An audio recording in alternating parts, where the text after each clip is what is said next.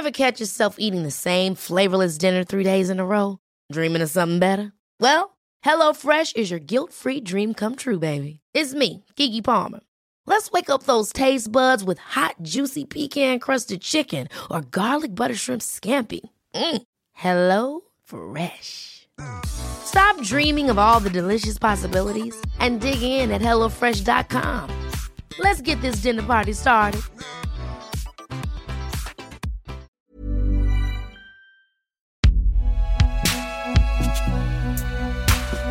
Binge Audio. Moyunga 71, épisode 1. Nous avons laissé des personnages de papier prendre vie dans un premier épisode, point de départ d'un récit qui n'a pour l'instant pas de point final. Et voici qu'un matin de décembre, la main qui a écrit le début de cette histoire est en train de serrer la mienne. Donc, alors, comment on prononce? Cortadelas? On Cortadelas dit Cortadelas, oui. En principe, en français, on dit Cortadelas. D'accord. Et en espagnol, on dit En espagnol, on dit Cortadelas. Emmanuel Cortadella se tient devant moi. Il est arrivé un peu tôt, alors il est allé faire un tour dans le quartier pour être juste à l'heure. Issu d'une famille de militaires, ce septuagénaire en a pris les bons côtés, à défaut d'épouser lui-même l'uniforme, comme son père ou son frère. Droit, simple, carré, cortiqué comme il dirait.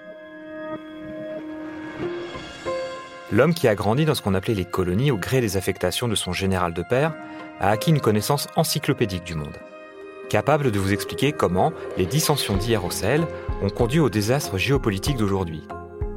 Une parole précieuse qu'il ponctue souvent d'un petit rire et des phrases qu'il ne finit pas, comme si certaines choses devaient toujours rester en suspens.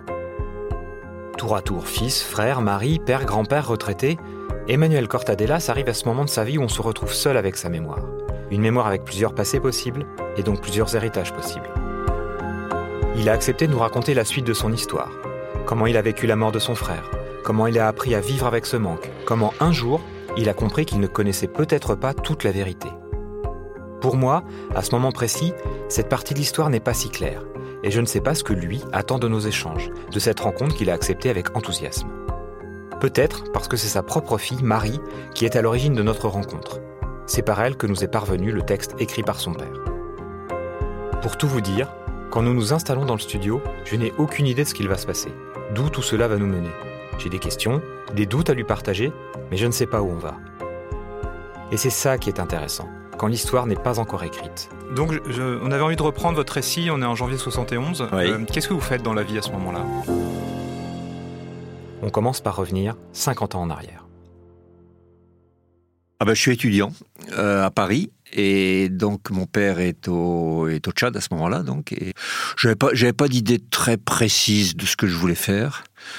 J'avais mené des études un petit peu chaotiques jusque-là, euh, qui étaient en particulier rythmées par les histoires de mai 68. Donc, ça m'était tombé dessus quand j'avais juste 20 ans. Donc, c'était un peu brouillon quand même. donc, je- en 69, quand euh, les affaires du Tchad ont commencé, donc j'émergeais un petit peu de cette période euh, un peu un peu rock'n'roll. hein. Donc, mon père avait été nommé au Tchad en septembre 69. Euh, mon frère, donc, qui était à l'époque euh, à Carcassonne, si je me rappelle bien, dans un régiment euh, para, hein, des- ce qu'on appelait les RPIMA à l'époque, hein, le régiment de parachutistes d'infanterie de marine. Bah, dès qu'il a su qu'il y avait des trucs au Tchad, il en a profité. Alors mon père lui a dit, écoute, tu viens si tu veux, on va, tu, tu regarde si tu peux avoir ton affectation, mais sache que quand tu seras ici, tu seras euh, le, sergent ou le sergent-chef lambda. Hein, il n'est pas question d'avoir des, relations particulières avec le général qui commande la zone. Donc, euh, ok, d'accord, militaire, militaire. Et donc, euh, il avait été nommé d'abord à Abéché, qui est dans le, dans le nord-est du pays, pas loin de la frontière du Soudan. Alors on ne peut pas comprendre cette histoire sans faire un tout petit peu de géopolitique. Déjà, Fort Lamy, que vous allez entendre, c'est juste l'ancien nom de la capitale actuelle, N'Djamena. Ensuite, pour vous mettre une échelle en tête, sachez que si vous mettiez le nord du Tchad en Norvège, le sud serait en Sicile. Mais surtout, il faut se rappeler ce qu'était le Tchad pour cette France, peut-être post-décolonisation, mais toujours France-Afrique. Il faut se souvenir des enjeux de l'époque, qui nous éclairent sur ceux d'aujourd'hui, et qui permettent de répondre à une question récurrente, pour quelles raisons les militaires français vont-ils intervenir là-bas? Est-ce que ça vaut vraiment le coup? Alors, ce qui s'est passé, c'est que les musulmans, les arabo-musulmans du Nord, qui portaient en eux-mêmes un système euh, assez structuré de religion et d'organisation étatique, malgré tout ont été toujours très réfractaires à l'entrisme culturel colonial, si vous voulez. Bon, euh, parce que bah, parce qu'ils étaient structurés, si vous voulez. Donc euh, le, bon, alors que les gens de la partie sud, les, les Bantous, qui étaient sur des petites ethnies euh, très éclatées, sans vraiment de, de, de conception étatique, hein, ont été très facilement investis par la partie occidentale coloniale, si vous voulez. Bon, c'est pour ça qu'en 69, De Gaulle était encore au pouvoir. Quand il y a eu des troubles euh, au Tchad, De Gaulle a dit euh, il faut y aller, il faut sécuriser le Tchad parce que c'est quand même quelque chose à laquelle on tient beaucoup. Hein. Et il avait effectivement une préscience de ce conflit entre les entre les arabo-musulmans du Nord et les, les Bantous du Sud qui, qui se retrouvent maintenant au Mali, qui se retrouvent partout, si vous voulez, dans toutes dans toutes ces zones-là faut peut-être nous remettre dans le contexte de l'époque. Ça paraît naturel d'intervenir au Tchad à ce moment-là, de son histoire et de la nôtre? Ça paraît naturel parce que effectivement, euh, la France se sent responsable entre guillemets de ces anciennes colonies d'un certain sens. Et surtout, il y, a des, il y, a des, accords de, avec les nouveaux États, il y a des accords de défense euh, qui, qui, ont été passés et qui obligent en quelque sorte la France à venir apporter une sécurité euh, à ces pays. Donc, dans le cadre de, du nord du Tchad, euh, la frontière avec la Libye n'existe pas. Euh, il faut bien voir que euh, Kadhafi venait juste de prendre le pouvoir en Libye.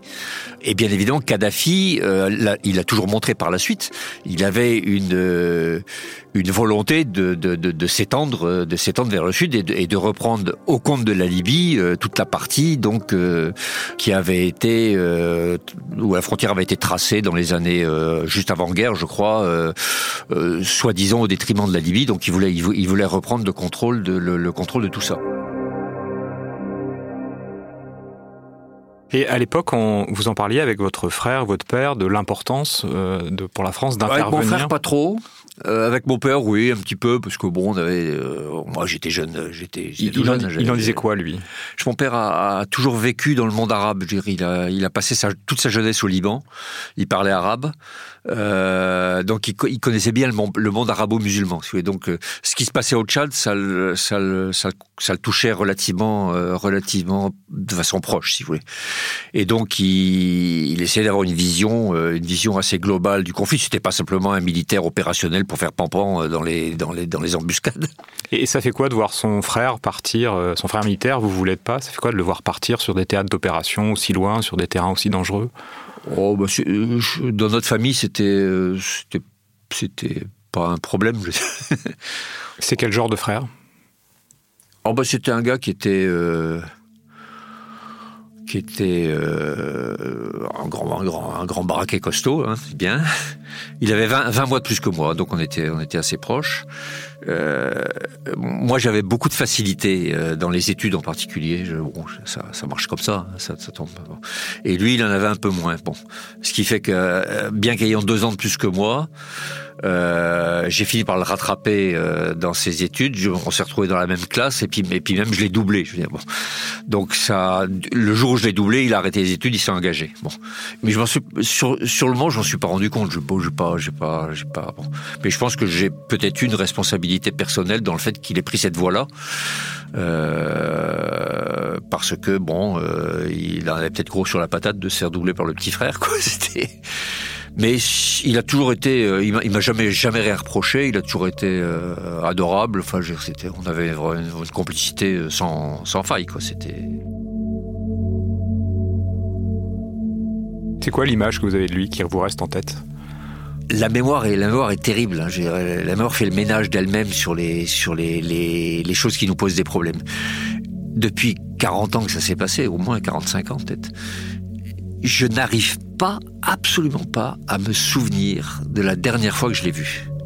J'essaie de creuser, de creuser. Je n'arrive pas à savoir quand je l'ai vu la dernière fois, dans quelles circonstances, et comment et pourquoi.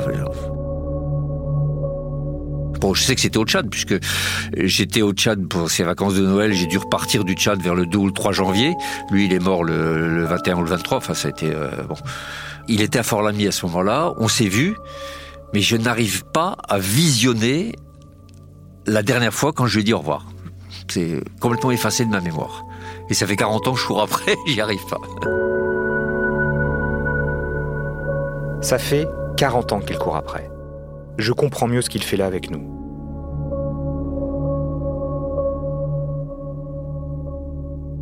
Il y a d'un côté la mémoire et de l'autre le passé, et les deux ne racontent pas la même chose. Nous arrivons à un moment délicat de l'entretien, et j'ai envie qu'il me raconte comment il a pu surmonter l'épreuve de la mort de son frère.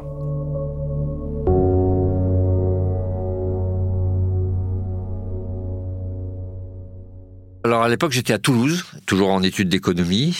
Euh, et j'ai reçu un télégramme de un télégramme de mon père, donc me disant euh, Bertrand euh, blessé, euh, euh, rapatrié sur Paris, euh, essaye de essaye de venir à Paris. Voilà. Donc j'ai tout de suite pris le train. euh, j'ai tout de suite pris le train. Et en fait, c'est dans le train que j'ai appris sa mort, puisque donc il y avait un- une famille de, d'Espagnols, je pense, qui était, avec moi dans le train et qui avait ouvert la radio. Et à ce moment-là, j'ai entendu donc euh, euh, qu'il était mort, si vous voulez. Donc euh, voilà.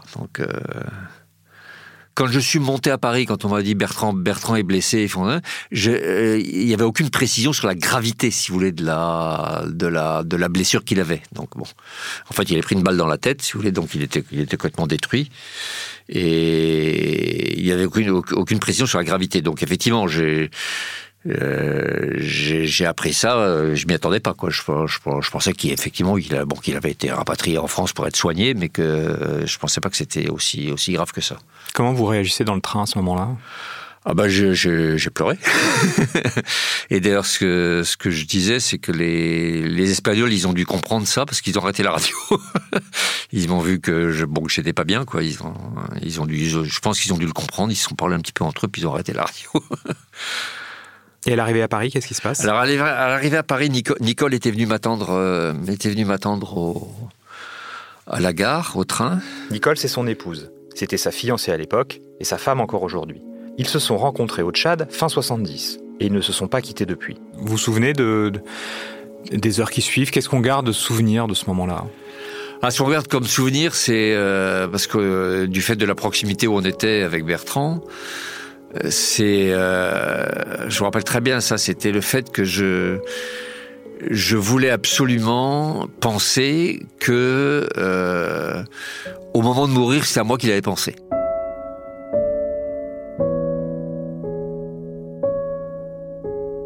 Cette anecdote en dit long sur la sensibilité du personnage.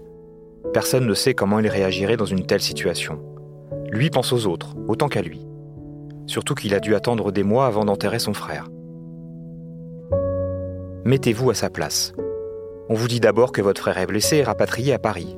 Vous apprenez par hasard qu'il est mort sur place à 4000 km de là, que son corps ne pourra pas être rapatrié avant des mois.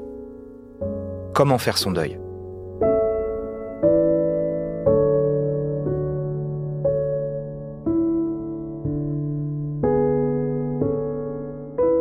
Euh, je suis allé au Tchad de vacances de Pâques. Et là, euh, ben, j'ai passé une dizaine de jours donc euh, avec les parents. Euh, mon père m'a tout de suite dit il n'est pas question que tu vois ton frère parce qu'il est sous il est sous cercueil blindé, enfin fermé blindé etc. Donc bon, il était j'imagine dans une chambre froide donc il m'a dit pas question que tu demandes à rouvrir le à rouvrir le, le cercueil ou, tout- ou quoi que ce soit. Et puis euh, donc ils ont, on a préparé l'enterrement euh, de Bertrand qui s'est passé dans notre village de Provence à Toire euh, au mois de mai. Au mois de mai, donc il est, il a été tra- transféré là-bas, transposé. On a fait, on a fait l'enterrement, donc euh, et donc il est actuellement, il est enterré à Toire avec mes deux parents d'ailleurs dans la même, dans la même tombe.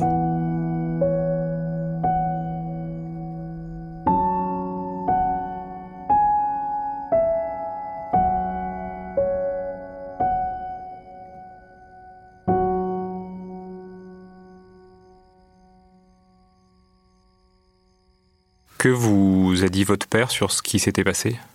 Alors il m'a, il m'a, il m'a effectivement raconté ce qui s'était passé. Je veux dire donc euh, bah, le, le, fait qu'il savait, il avait été cueilli en, en descendant de la, en descendant de l'hélicoptère que les, les types l'avaient tiré dessus, qui, parce qu'il s'était gouré de, il s'était gouré de pitons. et que donc euh, effectivement donc il avait le cerveau complètement détruit. Il bah, n'y a aucune raison de vous poser de questions à ce moment-là, d'interroger plus loin sur les circonstances. Vous cherchez à en savoir plus? Non, mais j'avais pas trop de contact euh, avec les avec les gens de l'armée sur place. J'ai pas cherché à questionner euh, particulièrement parce que je, un, je pouvais pas. Deux, ça, aurait foutu mon père en, mauvaise position. Je veux dire, s'il avait commencé à regarder à droite à gauche et à poser des questions, euh, bon. Ça, ça arrive. On a eu des cas très très récents de, de morts de militaires français en opération extérieure. Il y a, il y a un questionnement sur je le dis entre guillemets, sur l'utilité de ces morts euh, dans des conflits euh, qui ne leur appartiennent pas ou qui n'appartiennent pas forcément à la France directement. Est-ce que c'est quelque chose auquel vous avez pensé déjà ou qui est, qui oui, est surgi? ben je, je pense que contrairement à ce que vous dites, ça appartient à la France parce que c'est une position de défense avancée, je veux dire. Euh... Donc depuis euh, presque maintenant 50 ans, jamais vous vous êtes dit mais qu'est-ce que mon frère allait faire dans cette galère? Non. Non, euh, non. Comment vous surmontez cette épreuve? Je crois que depuis cette époque-là, il, il, a bon, ça, s'étage maintenant peut-être un petit peu, mais au moins pendant les 10, 15, 20 premières années, il s'est pas passé une journée sans que j'ai pensé à mon frère. Je c'est donc effectivement, ça fait un choc brutal de séparation, qui avait été un petit peu préparé par le fait qu'on avait divergé dans nos vies depuis depuis deux ans pratiquement. Tous, les, tous les jours, je pensais, à, enfin, tous les jours, je, je, pensais à lui. Et actuellement, très, très souvent, je pense, je pense à lui encore, si vous voulez. C'est, mais c'est ce qui me faisait dire, je crois que j'ai dû écrire ça, que je, du coup, j'avais pas peur de mourir. Il fait partie de ma vie. Euh, bon, et je me dis que le jour où je mourrai, ben, j'irai le rejoindre. Euh, et plus lui que mes parents, à la limite.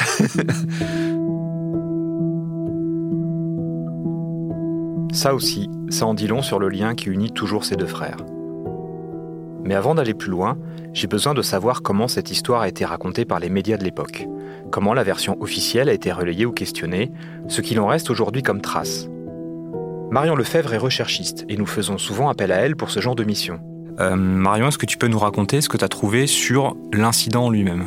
Je lui ai donc demandé d'aller fouiller dans les archives publiques. Eh bah, pas grand-chose en fait. J'ai commencé par taper Moyunga, en fait, euh, dans Google. Et on m'a demandé d'écrire plutôt Mayunga, donc déjà c'était un bon indicateur euh, du peu de ressources qu'il y avait sur le sujet. Et en tapant bataille de Moyunga, on ne trouve rien. Par contre, en tapant Tchad et en limitant la période de début 71 à euh, fin 85, on trouve pas mal de choses.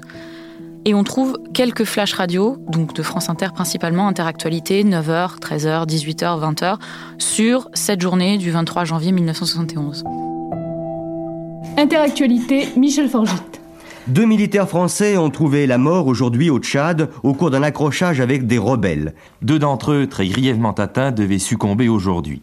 Il s'agit d'un simple soldat et d'un sergent-chef, le sergent-chef Bertrand Cortadelas, fils du délégué militaire au Tchad, le général Cortadelas, qui coordonne depuis deux ans l'action des troupes françaises et tchadiennes. Ces derniers mois, les principaux accrochages ont eu lieu dans le nord, dans le Tibesti, des embuscades organisées par des rebelles Toubou. Alors là, c'est au moment de la mort. Après, est-ce qu'il y a des enquêtes? Est-ce que les journalistes reviennent sur cette histoire?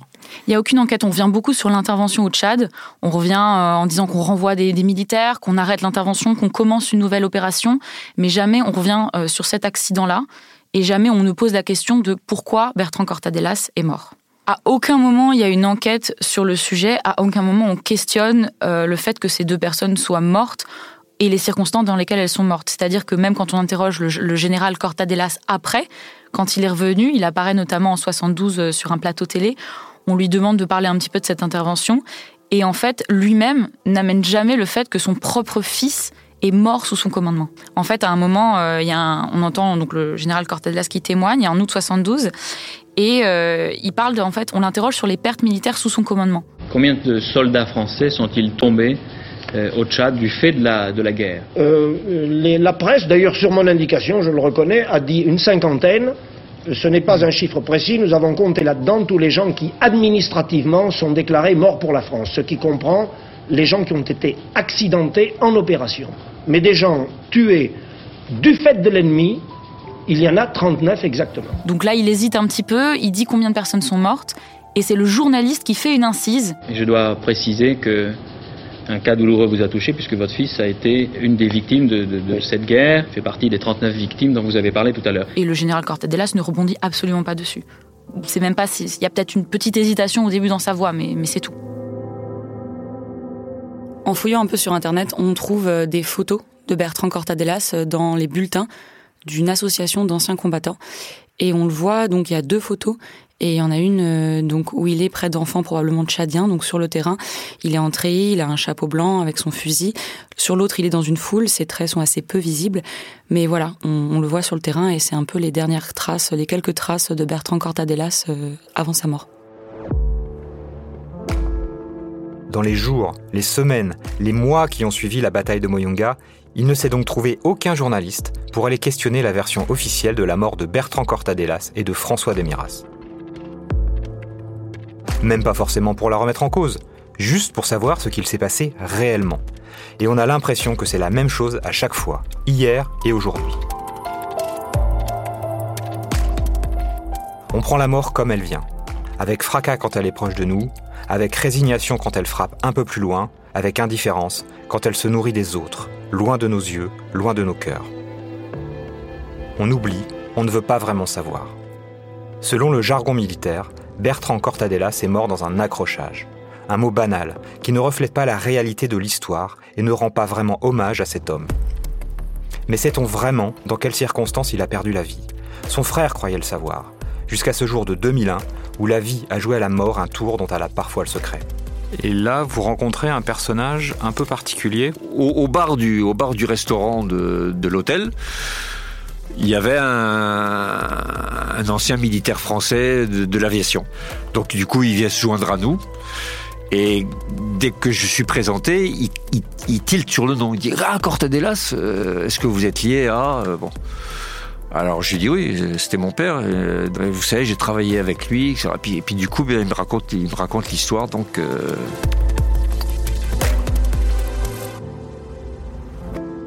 À suivre.